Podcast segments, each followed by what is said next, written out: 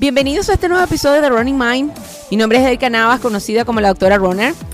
Este podcast nace de la necesidad que tengo de ayudar a quienes buscan crecer y transformar sus vidas usando los valores que me ha enseñado el deporte, como son la salud, la espiritualidad y el compromiso. Es para quienes buscan hacer cambios permanentes en sí mismos, no para alimentar su ego. Para a través de conversaciones desde lo humano, responder inquietudes que yo como corredor he tenido y en la búsqueda de esas respuestas encontré más dudas que así como yo, tú también has tenido. Hoy conversaremos con la doctora Rajani Jiménez, médico venezolana ginecólogo especializada en reproducción asistida y bienestar hormonal de la mujer, corredora por 15 años, maratonista desde hace 6 y ya ha corrido 4 maratones. Actualmente está viviendo en España desde hace 13 años y conversaremos sobre todos esos cambios hormonales que pueden condicionar desde nuestro estado físico como nuestro humor y nuestras emociones. Esta fue una extensa conversación que se paseó por todos los ámbitos de la vida de la mujer y así probablemente como yo te enterarás de muchísimas cosas que te ocurren diariamente y vas a saber de dónde proviene esto. Bueno, esto es Running Mind. Hola, bienvenidos una nueva emisión de nuestro podcast Running Mind de corredores para corredores. Aquí su servidora y host, la doctora Erika Navas, conocida como en las redes como doctora Runner. Seguimos eh, eh, dando mucho contenido importante para todos ustedes y contestando todas aquellas curiosidades que se me ocurren a mí y que seguramente muchos de los que ustedes nos están viendo el día de hoy también tienen. Hoy traje a nuestro espacio a una colega muy, muy querida y que conocí gracias a otro podcast al cual yo soy muy, yo soy fanática y asidua. Y hablaron de temas súper interesantes que me pareció importante traer a esta, a esta conversación. Y además descubrí, cuando hablé con ella, que es corredora también, y así podemos engrenar ambos mundos de la parte de nuestra idiosincrasia femenina con todos esos cambios hormonales que ocurren en nuestro ciclo menstrual y en nuestra vida como mujeres y que pueden influenciar o no nuestro desempeño deportivo y cómo nosotras podemos manejar todos esos cambios que nos ocurren todos los días de nuestra vida en mejorar o en optimizar o en dejar fluir esos días que no estamos del todo bien. Ella es la doctora Rajaran Rajanani, viste que igualito lo, lo practiqué, pero bueno, Rajanani Jiménez, ella es médico ginecólogo especializada en reproducción asistida y bienestar hormonal de la mujer y terapias hormonales, que está desde España compartiendo nuestro espacio. También es corredora desde hace 15 años y ha sido maratonista desde hace 6 ha corrido ya cuatro maratones y vive en España desde hace 13 años. Bueno, bienvenida a mi espacio, Rajarani, y bueno, muchísimas gracias por aceptar mi invitación. No, gracias a ti, una oportunidad excelente para, como tú dices, para comentar con todas las, seguidoras que nos escuchan, bueno, los seguidores también, porque yo pienso que este es un tema que los hombres también deberían manejarlo porque es interesante para todo el mundo. Y, la verdad es que también para mí es un gusto porque también te conocí a través de, los podcasts y he estado siguiendo también tu, trayectoria y me encanta la forma en que haces tu trabajo porque aparte me parece que es un, es un trabajo muy diferenciador, es un trabajo que es necesario porque mucha gente quiere empezar a correr, quiere eh, intentar participar en carreras, intentar mejorar sus marcas y quién mejor que alguien que tiene los conocimientos también médicos y tiene la práctica, tiene la experiencia que, que tú para hacerlo. Así que, bueno, te agradezco la invitación y, y, por supuesto todas esas cosas que quieres saber y que me quieres preguntar, pues para eso me tienes aquí hoy. Sí, bueno, tú sabes que, como te comentaba cuando estábamos programando nuestra, nuestra conversación, en este momento, cada vez que va avanzando el tiempo, voy aprendiendo cosas y esas cosas me van despertando mucha más curiosidad en otros temas, ¿no? Yo en otros episodios anteriores hablé sobre el ciclo menstrual y cómo las mujeres debemos, y los corredores también hombres, tienen que saber sobre el ciclo menstrual, porque nosotros como coaches tenemos que conocer el ciclo menstrual, porque tenemos clientes y alumnas eh, mujeres, y cómo nosotros podemos entender de una mejor forma este evento que ocurre una vez al mes, pero que tiene diferentes etapas durante todo el mes. ¿Y cuáles son esos comportamientos típicos o esperables en la vida de las mujeres que nos permiten nosotros optimizar el rendimiento de nuestras alumnas y nuestras clientas? Y como mujeres nosotras también entender qué cosas son normales y que tenemos que entender que tenemos que eh, normalizar en este proceso que llamamos eh, ciclo menstrual. Em, bueno, primero que nada quisiera que le contaras a las personas también un poco sobre ti. ¿Cómo fue que tú llegaste a ser una doctora especializada en esta área? No muchos doctores eh, se especializan en, esta, en este punto en particular acerca del bienestar hormonal, de la mujer como tal. Eh, normalmente cuando tenemos algún desequilibrio hormonal consultamos con el endocrinólogo. Sin embargo, eh, me parece muy bonito que hayas combinado tu trabajo como ginecólogo, el cual está muy cercano a la mujer, más una especialización en terapia hormonal femenina, justamente. ¿Cómo fue y cómo llegaste allí y qué realmente te llevó a, experimentar la curiosidad por seguir, por empezar a trabajar con este tipo de cosas? Sí, fíjate, Erika, eh, como tú sabes, en la medicina nosotros rotamos por distintas subespecialidades, vamos viendo eh, varias áreas de médicas, tanto médicas como quirúrgicas. Yo Mm, la verdad es que vas haciendo como cambios distintas fases. Siempre pensé que iba a ser más quirúrgica y cuando estuve allí, estuve a punto, de hecho yo pensaba hacer cirugía y poco a poco me fui dando cuenta que eh, en realidad a mí me gusta mucho más trabajar con la vida y que llevo mm, más complicado, me cuesta un poco más lidiar con las complicaciones, con los estados ya más cercanos a la muerte o con eh, las terapias intensivas eh, con procesos de este tipo.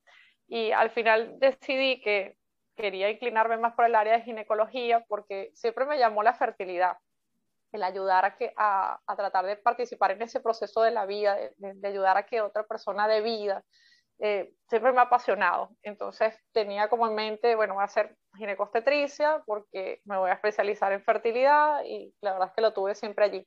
Y dentro de fertilidad, pues la madre, realmente la madre todo esto es el ciclo menstrual. Al final, todo parte del ciclo menstrual y muchísimas cosas en, relación a la salud de la mujer tienen que ver con nuestro ciclo menstrual. Eh, pienso que es fundamental que nosotros eduquemos a las mujeres en ese autoconocimiento, porque cualquier mujer desde que empieza su primera menstruación, desde la menarquia, tiene que saber por lo menos lo básico, la esencia de ese ciclo y a través de allí autoconocerse para adaptar su, cuerpo, adaptar sus distintas actividades a sus mejores momentos. Al final eso te va a permitir dar la mejor versión de ti. Y claro, la fertilidad tiene mucho de hormonas. Al final estás todo el tiempo trabajando con, ese ambiente hormonal. Eh, tenemos que dominarlo muy bien, los distintos protocolos, etc. Y hoy en día eh, se solapa mucho la edad a la que las mujeres tenemos nuestros hijos con la edad a la que las mujeres empezamos a experimentar ciertos cambios de nuestras hormonas en función a que va disminuyendo esa, esa fertilidad. Y a partir de allí empezamos un lento proceso hacia la menopausia. Entonces, una cosa está interconectada con la otra y, y me tocó ser partícipe de repente de pacientes que ya estaban entrando en la menopausia, pero que querían ser madres, y a través de allí escuchar tantas y tantas eh, quejas o, tantas, tantas síntomas, tantos eh, procesos que dificultaban o deterioraban la calidad de vida de mis pacientes en su día a día, eh, me di cuenta que la menopausia es un área que está no, no digamos desatendida porque queda como mal, pero que, está en pleno auge, que necesita, necesita ser visibilizada. Eh, hay un silencio, una normalización, hay, hay, una serie de síntomas que las mujeres a veces hasta desconocemos por esa misma desconexión de nuestro propio ciclo. O sea, digamos que de la forma en que ha evolucionado la historia, los últimos 20 años para acá, eh, la, el uso de la tecnología, la digitalización, el, la, la implementación de aplicaciones para todo. Eh, yo creo que de cada 10 mujeres con las que yo converso en la consulta, a lo mejor, eh, no te voy a decir que todas, pero de repente 6 o 7 no tienen ni idea hacer con respecto a su ciclo, o sea, de cuándo tuvieron la regla, cuándo, si están ovulando, si no están ovulando, porque ya todo lo llevamos a apps, todo lo llevamos a, no, es que, un momentito, la última regla, ya va, déjame ver. Me di cuenta que quizás yo tenía que, que preguntar más, que indagar más sobre eso, porque por allí, conociéndonos, de repente podía ayudarlas a saber qué estaba funcionando mal en su cuerpo o qué se podía mejorar, o que a través de qué hábitos podríamos hacer que esos síntomas que le reducían su calidad de vida fueran mejorando, ¿no? Y de allí, bueno, empecé a, a, meterme un poquito más con el mundo de la terapia hormonal, a revisar qué opciones hay, eh, qué otras posibilidades. Y es un campo nuevo, o sea, es un campo nuevo, en el, no es nuevo, obviamente muchos, hay varias décadas de investigación tras esto y muchos estudios, eh, que ya hablaremos un poquito de eso, pero eh, es un campo que yo considero que está en pleno auge y que vamos a ver unos, unas transformaciones en los próximos años, espero que así sea, vamos a tener cada vez más opciones, vamos a tener cada vez más recursos para facilitar que esa transición hacia la menopausia y que, y ese, ese bienestar que se alcance en esa etapa sea realmente el que aspiramos todas las mujeres para, para rendir a plenitud. Y, esa es yo creo que un poco mi misión en este momento, aparte del mundo de la fertilidad, que lo sigo, lo sigo llevando y me encanta y me apasiona, eh, tratar de, de avanzar, de dar más herramientas y más opciones a las mujeres para llegar a una menopausia en positivo y vivir ese periodo largo de nuestra vida, porque al final es la mitad de nuestra vida prácticamente que vamos a vivir después de la menopausia de la mejor manera posible y siendo nuestra mejor versión, Erika. Excelente, no, me encanta porque fíjate que la menopausia ha sido un tema donde mm, han hablado tan mal de la menopausia. Ya, la, menopausia suena, menopausia, dime que no, dime que no suena como, una palabra. es como hablar dieta. O sea, la palabra es necia. Es, es, una palabra que tiene una connotación ya peyorativa hoy en día. Muchas mujeres me dicen, ay, pero cámbiale ese nombre porque es que menopausia suena, estás como menopáusica, suena como estás histérica, ¿no? es una palabra que no es bonita, bueno, es un concepto, pero al final significa la última regla. Eso es todo lo que significa menopausia, no más allá. Pero yo creo que le hemos asociado, como tú dices, le hemos asociado con una connotación negativa, ¿no? Sí, claro, igual como otras palabras que dieta o la satanización de los carbohidratos. Exacto. Muchísimas cosas que están, que están, que están en, el, en, en nuestra sociedad que han sido mal comunicadas y a la vez esa mala comunicación y la utilización incorrecta de cierta terminología ha llevado a forjar creencias inadecuadas acerca de esos temas. Por eso es que justamente quiero hablar contigo hoy, porque yo siento que no debemos ver como, por ejemplo, primero, muchas niñas, te digo porque lo vivo con mi hija mensualmente, muchas niñas ven como una tragedia la menstruación, como una tragedia, literal. y después con el tiempo, cuando yo por lo menos a mi hija le he tratado de decir, eso es normal, Tienes que vivir con eso, tienes que aprender a vivir con eso. Es parte de tu cuerpo, es parte de tu vida. o sea, ir normalizando el tema en casa de que, bueno, es normal que yo tenga la menstruación, que es normal que yo me sienta mal, que es normal que me duele el vientre, que es normal, igual con mi esposo, tratar de educarlo, porque obvio, mi esposo viene de una crianza donde la mujer que tiene la menstruación y está en sus días, está, es un, tiene histeria, tiene que estar histérica o tiene que tener mal humor a juro. Yo normalmente, en mi segundo día de menstruación, yo tengo mi high más grande de todo el ciclo y ya yo he aprendido a reconocerlo. Es el día en donde yo he hecho mis mejores marcas, en donde he corrido largo en caminadora, en donde yo corrí por primera vez 30 kilómetros en caminadora, fue mi segundo día del ciclo. Imagínate. El año pasado. Y parece increíble, la gente no me lo podía creer yo, y yo tampoco me lo podía creer. Pero es donde yo me siento en mi mejor momento, cuando yo estoy en segundo ciclo, de mi, en segundo día de mi ciclo menstrual. que eso es lo importante, identificarlo, identificar esas distintas fases que si quieres las, quieres que las claro a eso voy a eso voy. perfecto perfecto. Cómo o sea cómo puedes eh, cómo podemos nosotras aquí a través de este, de este, espacio educar con respecto al ciclo menstrual que nos expliques en forma claro yo sé que no tenemos mucho tiempo pero en una forma donde la gente pueda empezar a entender que el ciclo menstrual es algo normal claro. que es algo bueno que es algo parte de ti y que es natural Claro y que, empiecen a, escuchar su cuerpo y a identificar todas esas etapas para sacarles el mejor provecho. Claro, esa es, la, primera, la, primera, la primera cosa que quisiera que conversáramos juntas. Claro porque me parece súper interesante que podamos sacarle el mayor provecho a, los a ciertos días de nuestro ciclo. Eso es fundamental. Fíjate, el ciclo menstrual es la madre, de, como digo yo siempre, la madre de todo esto, tanto de, de la fertilidad como de la menopausia, como de entender todos esos eso, esa serie de cambios, ¿no? Al final, es, yo creo que es un don que nos ha concebido la naturaleza para poder tener la capacidad en el momento, en el caso de que queramos hacerlo, de dar vida, de tener hijos, ¿no? Y en el caso de que no, pues sí que también debemos verlo de un modo positivo, porque igualmente, gracias a ese ciclo, eh, esa producción de hormonas con, que se va a ir dando es la que nos confiere a nosotras nuestras características que nos definen como mujer.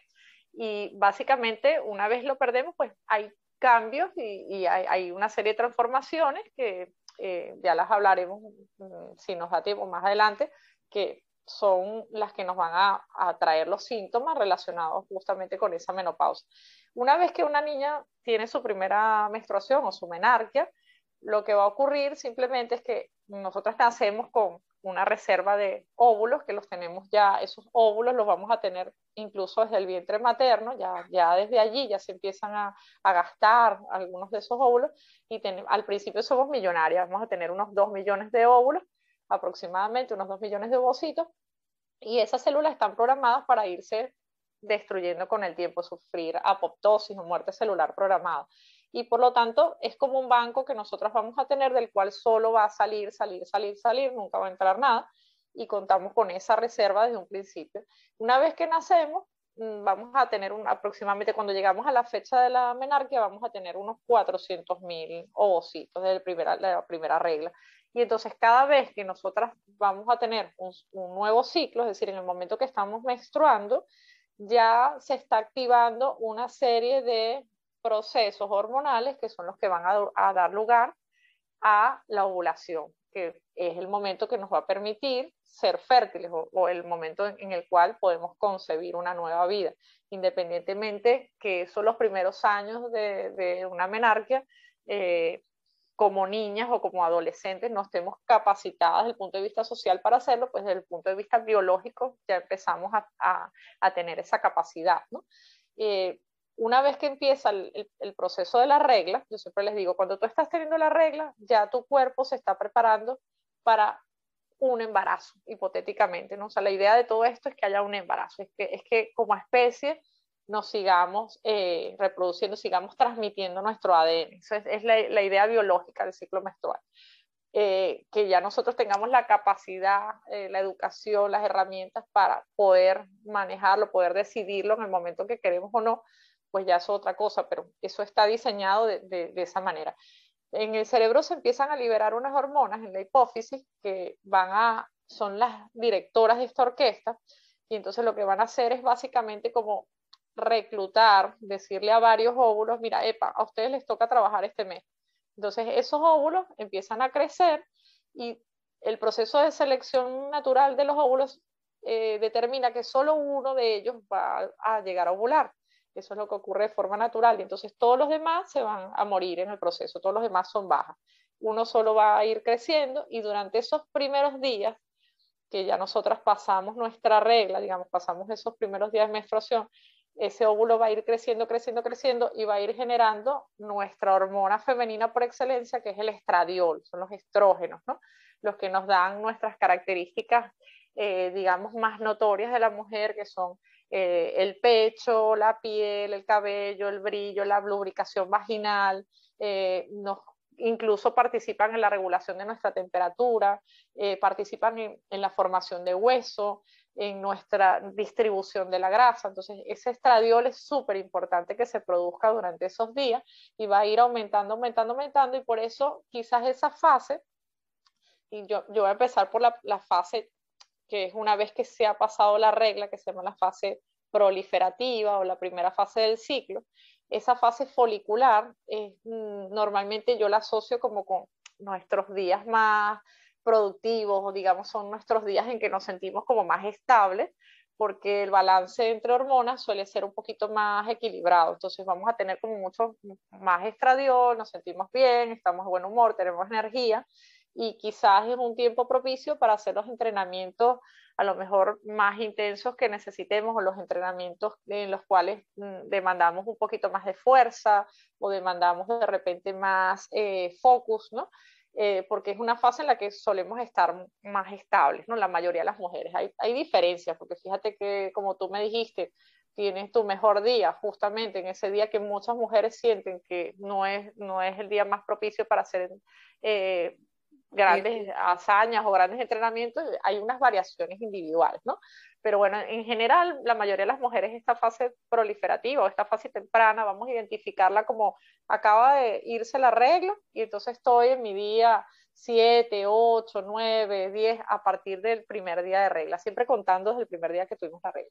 Luego, una vez que vamos avanzando, vamos a ir viendo, vamos a notar que tenemos más lubricación vaginal, ese ese flujito que es como clara de huevo, que indica que la fertilidad está aumentando, que si, que si tenemos planes de bebé, pues que son los mejores días, y si tenemos, al contrario, no queremos bebé, pues que más precauciones. Y vamos a ir alcanzando lo que se llama la ovulación. ¿no? El pico de ovulación es muy interesante porque es una fase en que en la mujer hay unos cambios bien interesantes porque vamos a tener, además de, de, ese pico de una hormona que también es la que produce la ovulación, que es la LH, vamos a tener un pico de testosterona. Es, es, bien interesante porque muchas mujeres no saben que tenemos testosterona y sí, nosotras producimos testosterona también a nivel de los ovarios y también en la glándula suprarrenal. Y esa testosterona nos da unas características bien interesantes para nosotros, eh, que nos da nuestro empoderamiento, nos da eh, nuestra fuerza, nos da la libido, nos da la energía, nos da como ese espíritu de hoy voy a comerme el mundo, ¿no? Entonces un poco yo lo identifico así. Cuando estás en los días previos a la ovulación o justo con la ovulación, eh, son días en que te vas a sentir muy bien, te vas a sentir más bonita, más atractiva, con más deseo sexual, etcétera, etcétera.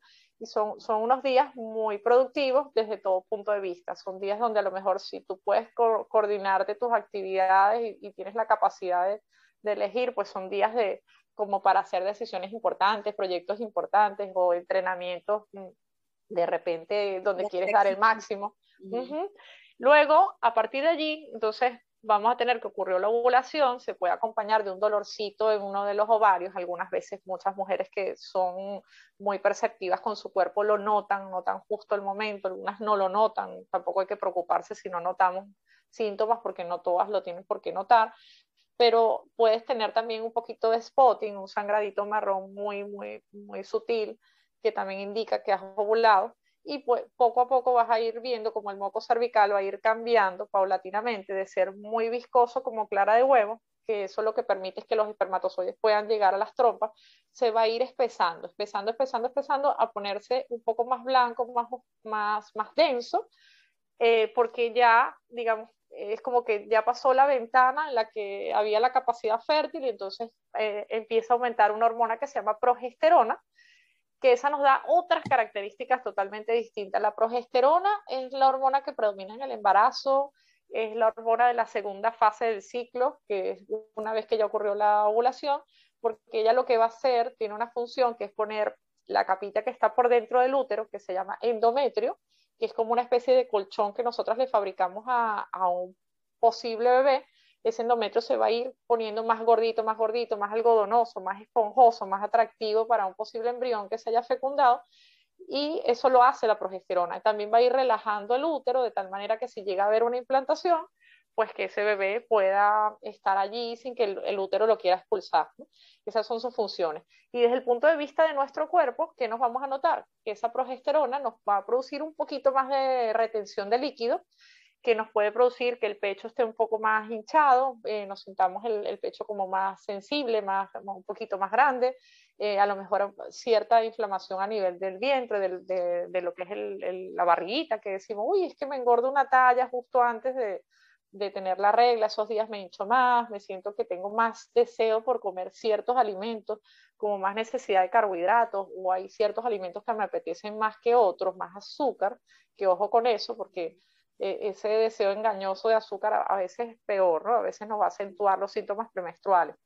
Y eso lo que es es que, bueno, hay cierta necesidad de, si a lo mejor de ingerir un poquito más de calorías, el cuerpo tiene sus formas de transmitirnos las cosas. Entonces hay que vigilar mucho la calidad de los alimentos en esos días porque es crucial para la intensidad de los síntomas premenstruales que podamos tener. Eh, yo recomiendo en vez de cosas que tengan azúcar eh, refinada, que en general intentar evitarla, y harinas refinadas, tratar de comer carbohidratos de absorción más lenta, eh, más frutos secos, más cereales complejos como por ejemplo la avena, o, de repente la quinoa o muchas verduras de hoja verde y cosas que, no, eh, que, sean, que tengan un poquito más de efecto diurético suave para evitar esa retención de líquido y comer un poquito más bajo en sodio. En relación a los entrenamientos, estos días, dependiendo de la mujer, algunas nos cuesta un poquito más para llegar a, esos objetivos que nos hemos planteado. Por lo menos a mí me, me pasan esos días, sobre todo cuanto más cerca está de la menstruación, de repente tienes más dificultad con, en los entrenamientos de intensidad, con, con, lo que son las series o con lo que son los fartlek, y a lo mejor eh, te vas a sentir más cómoda haciendo un cardio suave o haciendo unas tiradas largas con una intensidad más baja. Eh, lo importante es no parar, ¿no? sino también mantener la, la, actividad de acuerdo a lo que habías planificado, porque el ejercicio sin duda te va a aliviar la intensidad de los síntomas que puedas tener, te va a aliviar el dolor, las molestias premenstruales, te va a aliviar, a lo mejor algunas mujeres pueden tener un poquito de, dolor de cabeza premenstrual, y eso también tiene mucha relación con los alimentos que están consumiendo, ¿no? Por eso es que hay que ir viendo qué hice estos días que no hice, eh, es, un, es, un, trabajo de autoconocimiento.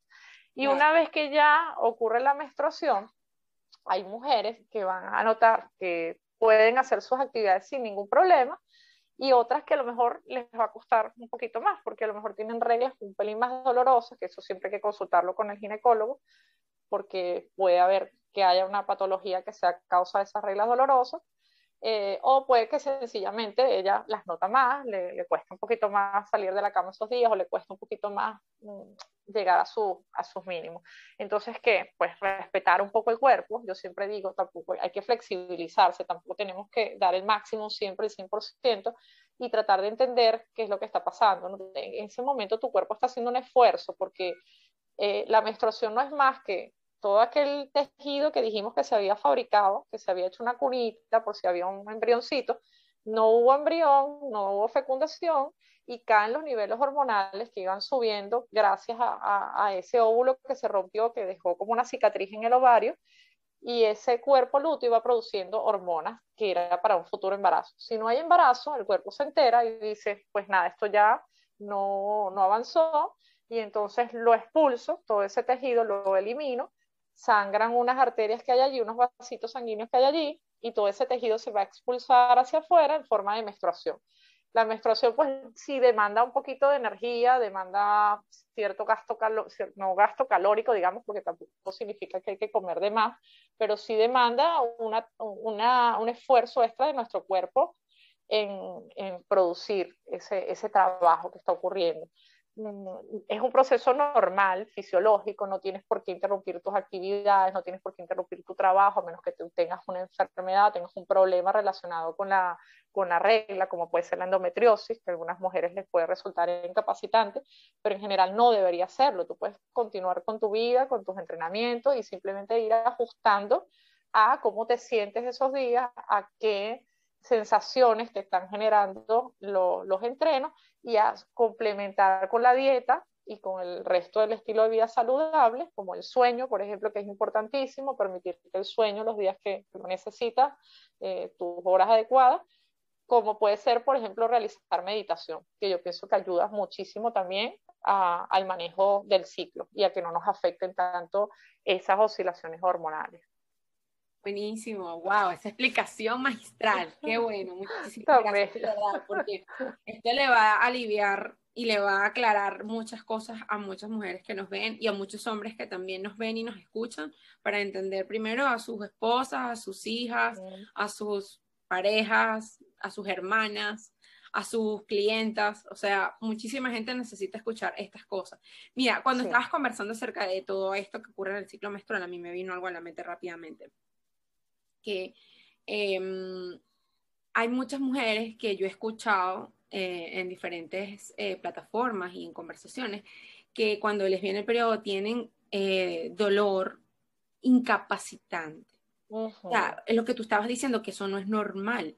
Inclusive son mujeres jóvenes que manifiestan que cuando sus edades tempranas de sus primeras menstruaciones tenían dolor incapacitante que inclusive las hospitalizaban y les colocaban grandes cantidades de, de antiinflamatorios y todo eso. Exacto. Hay, Eso es un signo de alarma, o sea, es necesario irnos a evaluar eso porque sí, la gente ha vivido con eso durante muchísimo tiempo y bueno, sí, a mí me da así y yo vivo con eso durante muchos años y al final no le ponen atención a eso. No, es muy importante eh, que todas las que nos escuchen, todos y todas las que nos escuchan, sepan que la menstruación no debe doler a ese punto. La, menstruación eh, puede producir ciertas molestias, a lo mejor no, no estás exactamente como más te encantaría estar, a lo mejor tienes cierta incomodidad, pero no puede ser dolor incapacitante, no puede ser dolor que limite tus actividades, no puede ser dolor que te impida salir a trabajar, no puede ser dolor que te obligue a permanecer en una cama bajo analgésicos todos los días que dure la regla. Eso, no es normal y se ha de investigar. Y muchas mujeres tienen ciertos diagnósticos de enfermedades relacionadas con ginecología, que una de las más comunes es la endometriosis. Y justamente conversábamos, porque hace poquito fue el Día Mundial de la Endometriosis, de la visibilización de esta enfermedad, que es muy frecuente, y que sobre todo lo que más nos preocupa es que muchas veces pasa desapercibida en muchos controles porque hay signos que no son obvios, no están claros en la ecografía en sus primeros estadios, que es justo cuando la queremos tratar y mejorar. Y algunas veces hay pequeños implantes que no se llegan a ver, que están ubicados en zonas como más escondidas de la pelvis y que producen unos síntomas muy claros. Y esto interrogando, preguntándole a la paciente, uno lo va a identificar y vamos a poder poner, a poder tomar acciones, acciones si la paciente quiere estar embarazada o si no quiere estar embarazada. Hay opciones para, para las dos cosas y también hay muchas, hoy en día, grupos que se reúnen acerca de endometriosis mujeres con dolor pélvico crónico, grupos de apoyo, de trabajo y trabajo basado en, en todo lo que es eh, mejoría de los hábitos de vida saludable, porque a, través de esto se puede llegar a controlar muchísimo los síntomas. Entonces, no hay que aguantarse el dolor incapacitante de la regla. Eh, las que no tienen endometriosis también podrían tener miomas uterinos, que son una de las patologías más frecuentes, son tumoraciones benignas, son, son, como pelotitas que salen en el útero en distintas ubicaciones, pueden ser causa de menstruaciones dolorosas, abundantes, eh, esas pacientes que dicen, esas mujeres que dicen sangro con muchos coágulos, me dura muchos días, eh, me pongo anémica, me siento débil. Ojo, porque muchas veces hay, hay cosas que podemos identificar, tratar, si las relaciones además son muy dolorosas, si tienes molestias para ciertas cosas como, eh, como tus, tus ir a, hacer de vientre o ir a, hacer, a evacuar cada día y eso también produce dolor y más en relación con la regla.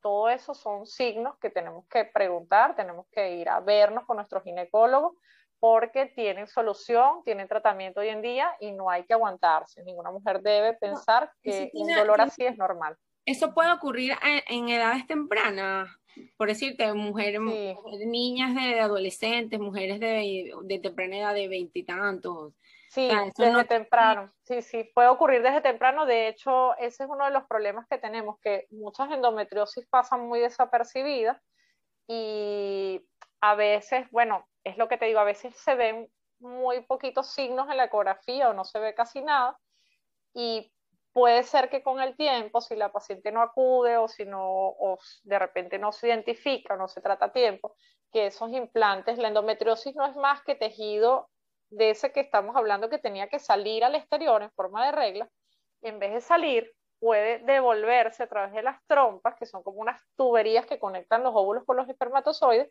y puede devolverse a través de allí y sembrarse en distintos sitios de la pelvis femenina, bien sean los ovarios, que es uno de los sitios más frecuentes, o puede ser en otras zonas cercanas al recto, cercanas a, a, las trompas, cercanas a cualquier otra área, en vejiga, incluso hay implantes pero, eh, de endometriosis que pueden estar en lugares inverosímiles, pero eh, está un tejido que no tiene que estar allí, o sea, es una ubicación anómala, y cuando hay sangrado, no solo sangra hacia afuera la paciente cuando está teniendo la regla, sino que también en esos sitios que hay tejido endometrial, que no debería estar, también hay sangrado. Entonces eso genera dolor, genera muchísimo dolor y puede tener ciertas eh, limitaciones, luego puede tener implicaciones desde el punto de vista de fertilidad, puede tener eh, otras implicaciones. Entonces es bien importante si son las menstruaciones muy dolorosas que evaluemos a la paciente. A lo mejor resulta que no, que no es esto, que a lo mejor resulta que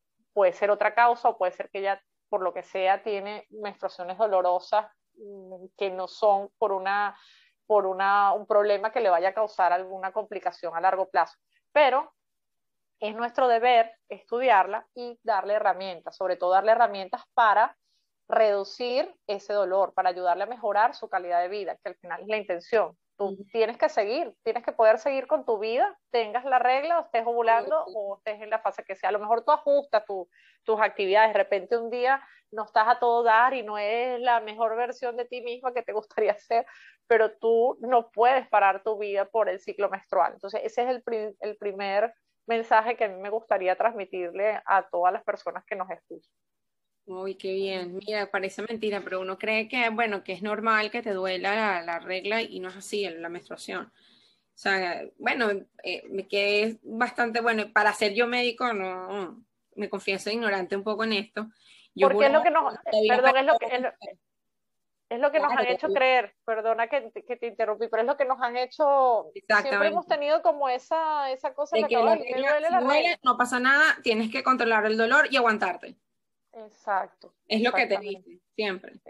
Exacto. exacto. Buenísimo, pero me encanta porque, bueno, es un tema súper interesante y súper rico, ¿no? Y bueno, hablando ya, ya pasando del tema de la regla, bueno, que, con la cual tenemos que vivir la mitad de nuestra vida, la otra mitad de nuestra vida, tenemos que vivir con otra entidad o con otra cosa que es normal también, que es una parte es el climaterio y la menopausia, ¿no? Llámese climaterio bien definido como la etapa donde ocurren ciertos cambios hormonales, donde hay un declive de las hormonas que mencionaste y empiezan a haber algunos cambios que tú no vas a conversar mejor que yo, obviamente. Y luego definitivamente ya la menopausia como tal, que ya se instala el, realmente, es, ya hay una total ah, pérdida de la, de la menstruación. Este, ¿A qué edad eh, comenzamos nosotras a tener cambios perceptibles o no que nos pueden dar el signo de que tenemos que ir poniendo atención y, e ir tomando en cuenta de que estamos produciendo cambios hormonales, de que esos cambios no son malos, pero que los tenemos que tomar en cuenta y que son parte de lo que viene en el futuro, ¿no? Exactamente, fíjate, tú lo has dicho muy bien. Eh, partimos entonces de aquel ciclo que ya sabemos más o menos cómo va, pues a partir de conocer ese ciclo y decir, ay, mira, mis ciclos, ¿qué, tenemos nosotras como mujeres que saber? Mis ciclos son regulares, vienen cada tanto tiempo. la duración normal es cada entre 21 y 37 días, y 37, días en algunas, en la UK estuve leyendo en estos días un par de artículos que lo alargaban hasta 40 días. Pero bueno, en general hemos tomado como duración normal entre 21 y 37 días, ¿no? Okay primero que eso sea periódico, que tú veas, ah, bueno, si a mí me vienen los ciclos regulares cada 28 días o cada 30, ¿no? Habrá mujeres que son súper regulares, que tienen un día fijo, que ya saben cuándo les va a venir y conocen completamente su cuerpo y, se lo saben todo, super, saben, identificarlo. funcionando o cuando están ya embarazadas lo saben. Lo identifican todo, tienen una conexión muy fuerte con ese ciclo, que eso, eso es muy bueno. Yo pienso que es, una, es algo que lo que se puede trabajar y se puede adquirir. Es algo que, que simplemente es observarse y tratar de, de conectar. Y eso es beneficioso desde todo punto de vista. Y luego tenemos pacientes que a lo mejor tienen ciclos un poquito más variables pero siempre lo importante es más o menos irlo apuntando, ir sabiendo, mira, la duración de mi ciclo, a mí me dura eh, cada, yo tengo ciclos cada 28 días y me viene durante 5 días. A lo mejor tengo 3 que son un poquito más fuertes y 2 días que son que ya se me está yendo y ya está, ¿no? Pues un poco tener ese patrón más o menos identificado, porque eso te permite que primero que si hay alguna alteración, tú enseguida te vas a dar cuenta tú vas a saber, uy, tengo un retraso, o tengo, se me adelantó, o me está viniendo de esta manera, o esto no es normal en mí, y entonces nos permite ver si está pasando algo o simplemente hubo algún cambio en tu vida que afectó ese ciclo, porque también otra cosa que tiene que quedarnos clara, que deberíamos también eh, saber como mujeres, es que la regla es muy sensible a todo lo que nos pasa en esta vida. La regla es como un marcador de cómo está todo lo demás. Eh, es decir, si nosotras nos mudamos, si nosotras tenemos unos exámenes súper estresantes, si estamos en una carrera, tenemos un maratón y entonces estamos preparando los entrenamientos y vamos a... Cualquiera de esas cosas puede afectar nuestra regla.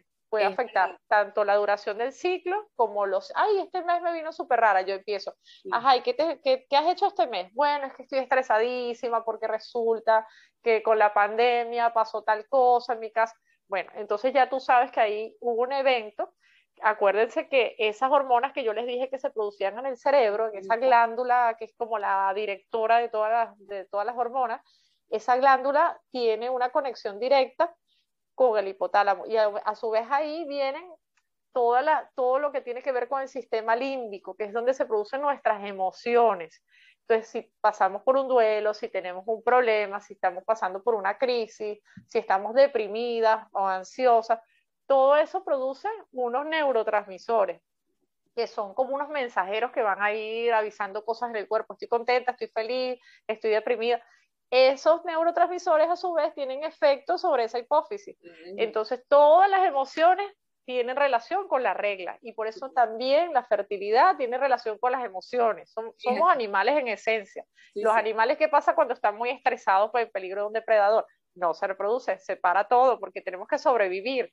Si yo estoy deprimida o estresada o ansiosa, no me voy a reproducir porque no es una necesidad primordial. Mi cerebro identifica que yo tengo que sobrevivir, que estoy en peligro de... Vamos a atender. Entonces, pero es súper súper importante eso que acabas de decir porque a mí en varias oportunidades en mi vida me ha pasado.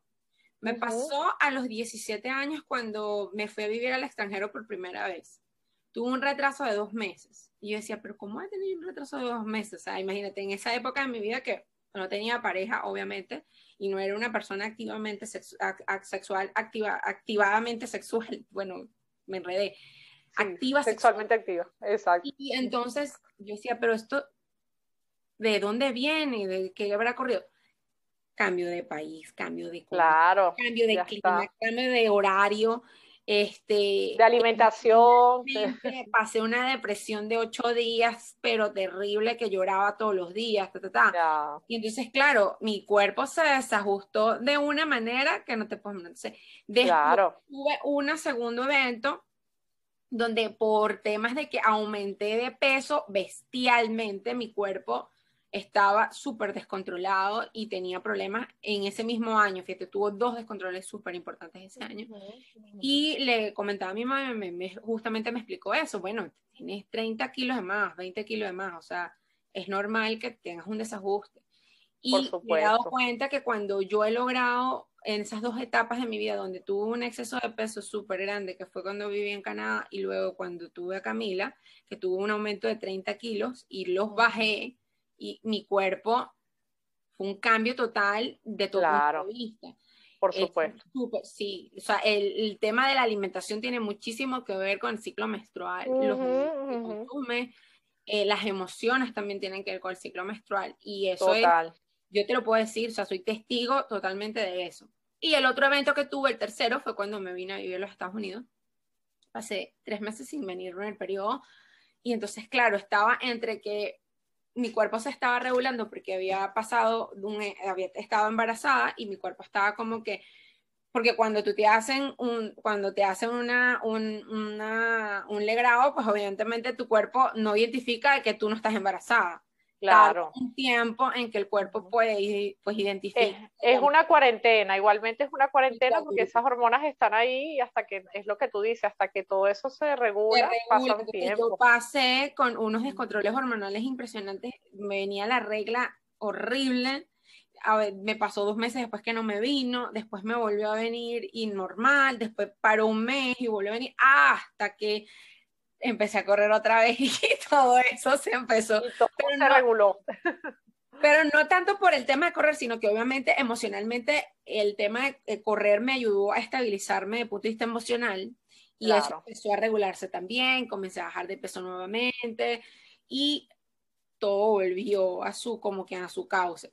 Pero justamente eh, en lo que estábamos hablando, pues, ¿cómo sé yo cuando no es un tema de que yo tuve un desajuste por un tema de hormona, o sea, de, cambio, de ejercicio o de exceso de ejercicio también, porque puede haber amenorrea por exceso de ejercicio. Exactamente, también. Por alguna condición que ya no es que una condición que se pueda corregir, sino ya es un proceso natural donde hay cambios naturales que van progresando a estos eventos que ya este te había mencionado Exacto, exacto. Tú me habías preguntado a qué edad empezaban esos cambios. Yo me fui por las ramas, pero tenía que explicarlo No, por supuesto.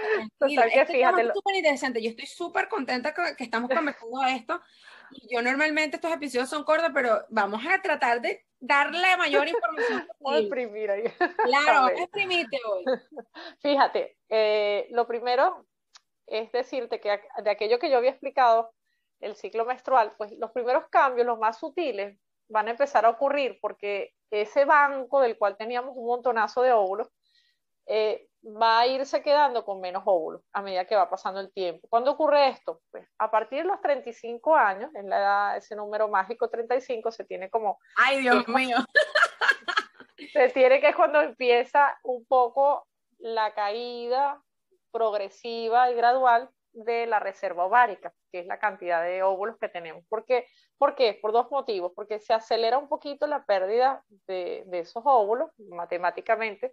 Eh, de hecho, el, punto donde se tiene que se acelera más es a partir de los 37.5. Empieza a haber una destrucción exponencial de, esos ovocitos. Piensa que teníamos muchos, teníamos 400 mil, ¿no? Y cada, cada, mes utilizamos uno, pero pero hay otros que le acompañan que también se van a, se van a ir perdiendo con cada ciclo. Entonces, eso, esa pérdida progresiva de, ovocitos va a determinar también que haya una disminución muy, muy, muy lenta, pero empieza a ocurrir de una disminución de andrógenos que los andrógenos son aquellos que dijimos, la testosterona, que empieza que produce un pico justo en el momento de la ovulación y que es aquella que nos da también lo del el deseo sexual, lo de la lubricación, etcétera, etcétera, pues eso es lo primero que podemos empezar a notar y es lo primero que yo identifico en la consulta. Primero, se pueden identificar algunos cambios en el patrón de la regla, en la periodicidad, en la regularidad y en la duración, por ejemplo, en la cantidad. Muchas pacientes dicen, bueno, a mí yo siento que ahora me dura menos tiempo, o pienso que los ciclos me están viniendo más, más cortos, más seguidos. Antes yo tenía la regla cada 30 y ahora me está viniendo cada 25. Bueno, ese acortamiento del ciclo en una paciente que antes los tenía de otra duración, eh, señala un poco que empieza a haber disminución de esa reserva ovárica, ¿no? No siempre, porque hay pacientes que tienen sus ciclos cortos y, y siempre los han tenido cortos y ya está, pero es uno de los signos más precoces.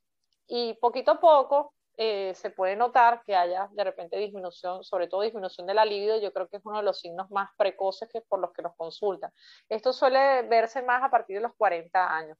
Al principio los cambios son muy sutiles y, muchas mujeres ni siquiera los notan, que son eso, de repente un pequeño cambio en las reglas, puede notar un cambio en la duración, en, el, tiempo de sangrado, en la cantidad y mm, también se puede acompañar de repente de una disminución de los niveles de energía, de, un poco menos de rendimiento durante los entrenamientos, por ejemplo, si es repetido en el tiempo, porque si tú tienes un, un periodo que a lo mejor tuviste, bueno, es que pasé una gripe súper fuerte y entonces ahora tengo, es una cosa puntual, pero si tú ves que eso se va manteniendo en el tiempo, es lo que muchas mujeres, o bueno, muchas personas en general, porque los hombres también, que llaman como que, ay, ya llegué a los 40, y entonces ahora este, me estoy poniendo vieja por tal cosa, y no, no, no necesariamente, que va, la, la, década de los 40 yo creo que es de las mejores décadas de la vida, no porque yo esté ahí, pero realmente es una década que tienes una, tienes una capacidad para hacer una cantidad de cosas con la madurez que te han dado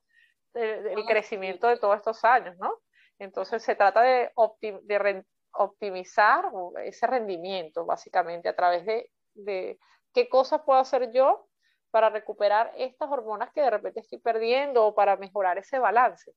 Y bueno, partimos de lo mismo. Otra vez volvemos al mismo tema, la dieta, cuidar mucho más la dieta, cuidar los alimentos que ingerimos, porque los alimentos son nuestra fuente de energía y van a determinar muchos procesos biológicos, desde, desde la calidad inclusive, de, tienen que ver con la calidad de nuestros óvulos, de nuestras ovulaciones, hasta los niveles de energía que tú tengas para llevar a cabo tus actividades del día a día. Eh, la meditación, yo pienso que es una herramienta que, que es, eh, bueno, indispensable y que nos va a dar no solo ese nivel de conexión con nuestro cuerpo, sino que nos va a permitir ralentizar y de hecho está demostrado que hasta eh, hay estudios que disminuye la velocidad de acortamiento de los telómeros. O sea, realmente es una estrategia mm, anti-envejecimiento de las mejores que podemos emplear y está al alcance de todo el mundo. Eh, la meditación para mí yo pienso que es una de las herramientas que, que, no debe faltar a nadie hoy en día, que deberían enseñar en los colegios desde, que los niños están eh, a los tres años. finanzas, finanzas, manejo de las emociones y meditación. Yo Exacto, exacto, totalmente. Hace tres semanas tuvimos a Federica, a Federica Vega dentro del podcast y hablamos de la importancia de la meditación como herramienta de vida y de lo bueno que es y que no necesitas de, o sea, de tener eh, de ese mito que hay, de esos mitos que hay con respecto alrededor de la meditación, de que la meditación es para blanquear los pensamientos. No, sé no que va. interesante. Los que no han visto el episodio de Federica, los invito a que lo vean, de verdad muy interesante. Ella tiene un taller de 21 días para aprender a meditar y aprender a sacarle el mayor de los provechos a, esta, a esta herramienta. Este, estoy totalmente de acuerdo contigo, de verdad, son herramientas fundamentales y que nos ayudan a nosotros a tener una mejor calidad de vida. Deberíamos de tenerlo como, así como cepillarnos los dientes, tenemos que también hacer ejercicio y meditar. Yo creo que es lo más, yo creo que es una de las cosas que durante toda esta pandemia me ha ayudado a mí, o sea, es una herramienta que yo aprendí que tiene que ser parte de mi, de mi rutina diaria, ¿no? Yo, básicamente, yo medito tomándome mi café, la gente tomando mi café o limpiando los baños de mi casa. Es que puedes meditar de mil maneras. Tú puedes meditar corriendo, por ejemplo, porque correr es una meditación activa. Pero, por ejemplo, aquí es lograr esa conexión con el, con el contigo mismo, lograr manejar y lograr pensar en ciertas cosas específicamente en esos momentos o simplemente no pensar en nada. Que también... Sobre todo, sobre todo, Erika, es estar presente en el, en el aquí y en el ahora, que es lo que nos cuesta como, bueno, como sociedad en general, que es un poco lo que hemos, eh, que hemos dado importancia, que hemos visibilizado en esta pandemia has dado en el clavo porque en todos los episodios es algo que se repite una y otra vez con todos mis invitados, de todas las especialidades. Parece mentira, pero de todas las especialidades con las que he conversado, médicos, no médicos, gente que medita, gente que no medita, gente que corre, gente que no corre, gente especialista en, en, parejas, gente especialista en gestión del tiempo, gente especialista en urología, o sea, todos estamos coincidiendo en aprender a vivir mejor desde el presente. Y de verdad que, mira, cada invitado que yo traigo ha sido un punto en común que hemos tenido durante todos estos episodios que comenzamos desde, desde el nuevo lanzamiento del podcast. Y yo he insistido muchísimo en eso. Y de hecho dentro de mi programa de entrenamiento yo trato de que la persona aprenda a ese tipo de cosas, a aceptar su presente, a actuar desde el presente y a vivir desde el presente.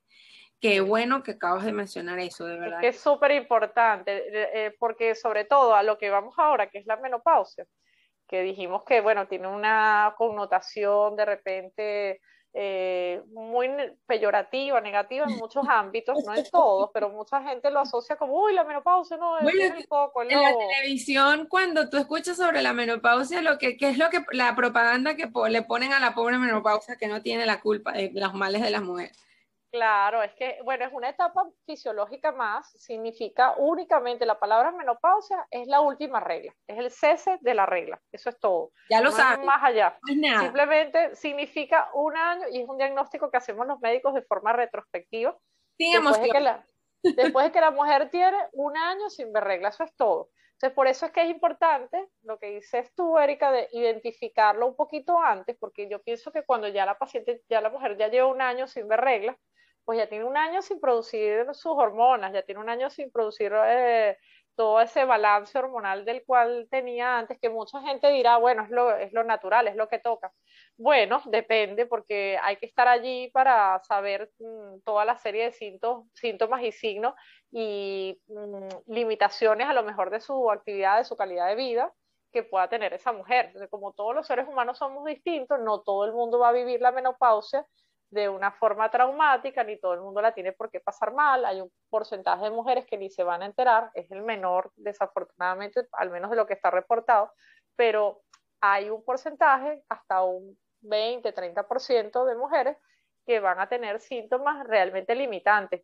Eh, ya ahí nos estamos adentrando un poquito más allá, digamos que si empezamos a tener los cambios muy sutiles, de 35, 35 muy poquita cosa, empieza a haber un poco de disminución en la, más, más, que nada a nivel de la fertilidad en algunas mujeres, unas sí, unas no. Acuérdense que todas tenemos una, eh, unas características distintas, pero hay, hay, una estadística. Entonces vemos que desde los 35 en adelante va a haber disminución de la fertilidad muy lenta y que esa disminución se va a acentuar a partir de los 40.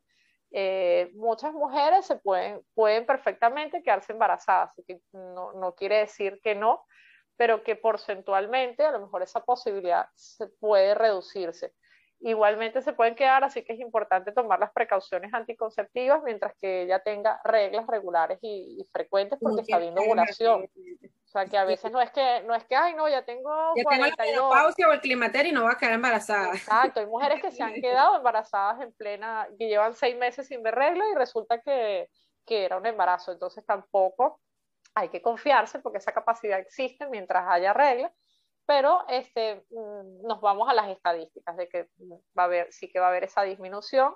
Podemos tener disminución de la lubricación vaginal, podemos notar cambios en las relaciones, de repente orgasmos menos intensos, podemos notar a lo mejor una, sobre todo una disminución en el, en el impulso sexual, en el deseo, que a lo mejor si tú antes tenías más deseo, notas que todo lo demás está bien, pero que hay menos deseo, eso puede ser una disminución de los andrógenos.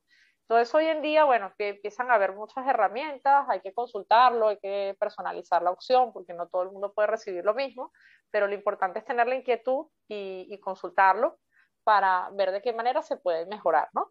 Y luego si ya nos vamos adentrando más, y entonces en promedio entre 45 y 55 años es, es el promedio entre que va a ocurrir ese cese definitivo de la menstruación, ¿no? Que lo único que representa es que ha cesado la etapa en la que podíamos eh, generar, que podíamos ser fértiles, que podíamos quedar embarazadas. Es, eso es lo que representa desde el punto de vista natural. No significa ni que se acabó la vida sexual, ni que se acabó eh, nuestras habilidades, ni que ya entonces no vamos a poder hacer nuevos proyectos, ni que de que nos estamos volviendo viejas. O sea, eso, eso hay que quitárnoslo de la cabeza porque eso no es así. Hay mujeres que a los 50, 55 y hasta 60 o más desarrollan su proyecto más importante de vida, de repente tienen eh, sus empresas, de repente se emprenden un, un, proyecto súper interesante, escriben un libro, son fuente de inspiración, terminan su mejor marca de maratón. O sea que pienso que hay que vivirlo con esa mentalidad. que no han tenido en toda su vida. Exacto, exactamente. Otras se vuelven a casar. Exactamente. Y hoy en día, gracias a las técnicas de reproducción asistida, que bueno, ya eso es otra, otro tema, pero tenemos pacientes que tienen sus bebés incluso habiendo tenido una menopausia, porque hay mujeres que pueden tener una menopausia precoz. Ahí estamos hablando de las que la tienen antes de los 45 años, que eso es un capítulo aparte porque ahí puede, puede, puede haber una causa que se identifique, a veces no se llega a identificar, y lo que sí es importante saber es que toda mujer que tenga la menopausia antes de los 45 años, todas deberían ser candidatas a recibir terapia hormonal, porque de hecho esa terapia es la primera indicación, o sea, eh, esas pacientes son el primer grupo que tienen indicación de recibir terapia hormonal. ¿Por qué? Porque la regla, el ciclo menstrual se está terminando antes de lo que fisiológicamente se considera normal. Y eso tiene unas consecuencias desde el punto de vista eh, físico y psicológico. Y sobre todo que los estrógenos, esos que hablamos al principio, que se producían en los, en los ovarios, en los óvulos, en esos óvulos que iban a ovular, esos estrógenos tienen receptores en muchos órganos del cuerpo humano, no solamente sirven para la reproducción, sino que tienen una función importante en el hueso, tienen una función importante en la lubricación de la piel, de las mucosas, lubricación vaginal, tienen una función, tienen relación con el riesgo cardiovascular, porque una vez que nosotras se nos va la regla, empieza, nosotras teníamos un efecto protector sobre el riesgo cardiovascular en comparación con los hombres, hasta que ocurre la menopausia, que a partir de allí los riesgos empiezan a igualar. Y entonces van a ocurrir He leído que hay, después de cierto tiempo de concentraciones, bueno, hace tiempo leí algo de eso, que de, dependiendo de un nivel de concentración de estrógeno, de una disminución brusca de, los niveles de estrógeno a nivel de nuestro torrente sanguíneo, nuestro riesgo de presentar eventos cerebro, eventos cardiovasculares tipo síndrome coronarios agudos y anginas inestables y anginas de pecho se eleva hasta un 30% más que los hombres. De hecho, conozco casos de mujeres que tuvieron infartos jóvenes por luego posterior a una menopausia precoz, 45 años, 49 años. Sí, estas pacientes hay que tratarlas, sí, es que si no las tratamos las estamos maltratando y lo que no puede ser es ignorar este, porque a veces, bueno, hay, una hormonofobia y ahí todavía estamos lidiando, estamos lidiando con esas consecuencias. Estamos, lidiando con temas.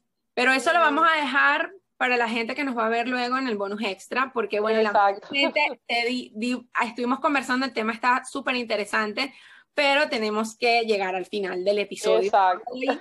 Pero este, muy interesante escuchando este, todo lo que tenías para aportar.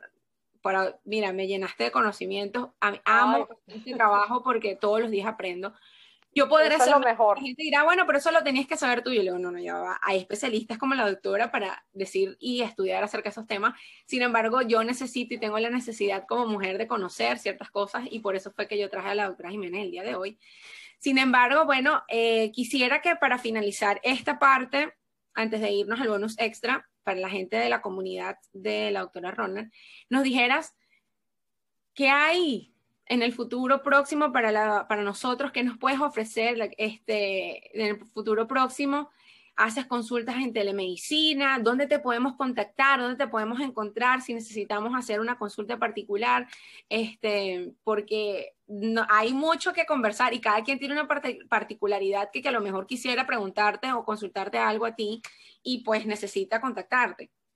Sí, por supuesto. Sí, sí tiene mi consulta online disponible ah, en la plataforma Doctoralia, que les dejaremos luego el link. Eh, a través de allí pues, se pueden hacer consultas vía videoconsulta, videoconferencia, y se pueden incluso compartir documentos, enviar alguna receta si es necesario, claro, siempre con las limitaciones de que no es una consulta presencial, pero es una herramienta muy útil para, sobre todo para resolver dudas que a lo mejor necesitamos una, una opinión médica especializada o necesitamos saber si de repente si yo soy candidata a recibir terapia hormonal o si no la puedo recibir por algo que alguna contraindicación. O, exacto, o quiero una segunda opinión de fertilidad o de repente quiero saber cuáles son mis posibilidades en mi caso concreto, un diagnóstico. Todo eso se puede hacer hoy en día a través de consulta online. Bueno, acuérdense que por todos los cambios que hemos ido sufriendo con la pandemia, pues la, telemedicina llegó para quedarse definitivamente y constituye una herramienta muy útil porque también permite despejar muchas dudas sin necesidad de desplazamientos y, y también incluso entre pacientes, yo tengo pacientes que están en otros países y perfectamente de repente pacientes mías de aquí que se han ido a otros países y que a lo mejor están allá y la medicina funciona distinto, pues al menos te, te brinda esa tranquilidad, ¿no? De poder saber que hay, que hay alguien que te va a resolver el, eh, el problema que tengas en el momento o dejarte más tranquila o ayudarte a dormir esa noche en paz, ¿no? Eh, esa herramienta la tienen. Tienen mi Instagram también, donde siempre intento cada vez que puedo publicarles, bueno, hacemos live también con distintas, estoy igual que tú, Erika, aprendiendo de, de otras personas, aprendiendo herramientas, meditación, yoga, nutrición, eh, todo en, torno a menopausia positiva, eh, en torno a también a fertilidad en positivo.